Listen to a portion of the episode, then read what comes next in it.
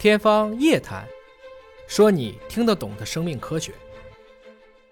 生命是个神奇的存在啊！往往上帝给人类关了一扇门，可能就在哪一个没有被注意的角落上，我们又悄悄地开了一扇窗。身边有家人、同事、朋友都阳了，首先要劝大家啊，别太担心，大部分人其实是没事的。而自己，如果您恰巧了一点事没有，很有可能您也是一个罕见的新冠终结者。大家好，我是尹烨。俗话说一物降一物，卤水点豆腐。烙饼您得有个称，拧螺丝也得有个帽。新冠这个在全球大流行已经差不多三年多了，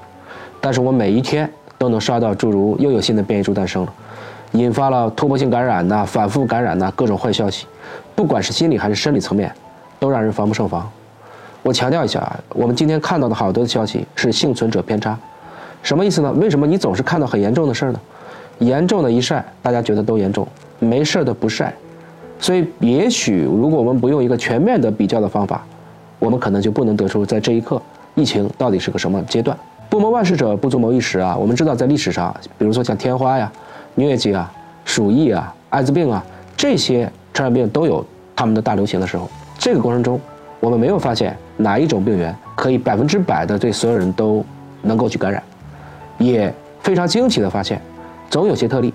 有些人天然会对某一种特定的病原亚型免疫。归根结底呢，我们说的这些传染病都是由病毒啊、细菌呐、真菌呐这些微生物整出来的。所以啊，新冠归根结底它还是一种病毒，不是它特殊，而是大家过去对病毒了解的太少，人类也从来没有如此方便的工具，可以不停的对它测序，不停的对它核酸检测。归根结底呢，是我们的工具比之前大大进步了。那么，生命唯一不例外的就是例外。这个地球上还真的有一些对新冠病毒不感冒、自带非常强的反感染的 buff 的超级免疫者。大家应该还记得，英国啊，在新冠刚刚开始出来的时候，就有招募志愿者，他们呢是去看一下这个到底自愿被新冠感染是不是所有人都会感染。最后发现，大概在这种情况下，也只有一半左右的人感染。那么还是一个英国的报纸啊，但是这次他报道的是一个美国人。在二零二二年的十二月十一日，啊，这个报道说了一个叫约翰霍利斯的美国人呢，说什么呢？他的血液啊，被稀释了一万倍，还能够杀死百分之九十的新冠病毒。起因是这样子啊，霍利斯呢和他有一个重症阳性室友同住在一起啊，啊，结果发现他就一点事儿也没有，那他就去找医生说的，我为什么没有被感染？医生对他进行了对应的抗体检测，发现在他的血液中呢还有超级强大的抗体啊，是目前发现的，算是地球上。啊，我们大家都测综合抗体，对新冠病毒免疫力最强的人之一，而且呢，最有趣的是，他的抗体并没有随着时间的推移而衰减，这个就引起了科学家们的兴趣啊，并邀请了霍利斯呢入职了乔治梅森大学，开展对应的研究，希望呢也能够看一看这个背后的机制。如果我们能够复制这样的能力，啊，是不是我们人类以后在面对包括冠状病毒在内的新病毒，就更加的从容淡定了呢？当然，我们也说啊，这种孤立不正啊，就这一个例子，但是这样的现象应该不是孤立。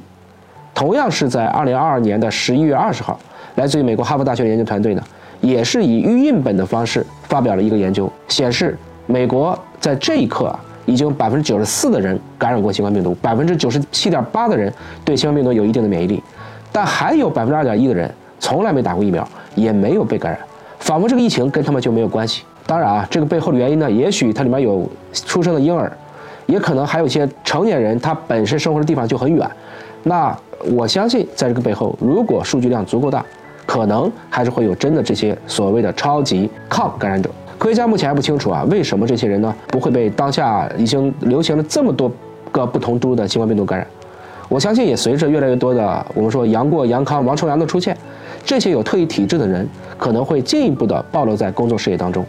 我们跟这些微生物的相爱相杀。已经上万年，甚至从祖先算已经几百万年了。我们对于免疫机制的研究，也不过就是这一百多年的事儿。我们看到大量的诺贝尔生理学和医学奖，也都来自于免疫研究。所以啊，从这个意义上讲，我会引用《侏罗纪公园》里的那句话：“生命总会找到出口。”生命是个神奇的存在啊！往往上帝给人类关了一扇门，可能就在哪一个没有被注意的角落上，我们又悄悄地开了一扇窗。身边有家人、同事、朋友都阳了，首先要劝大家啊，别太担心，大部分人。其实是没事的，而自己如果您恰巧了一点事儿没有，很有可能您也是一个罕见的新冠终结者。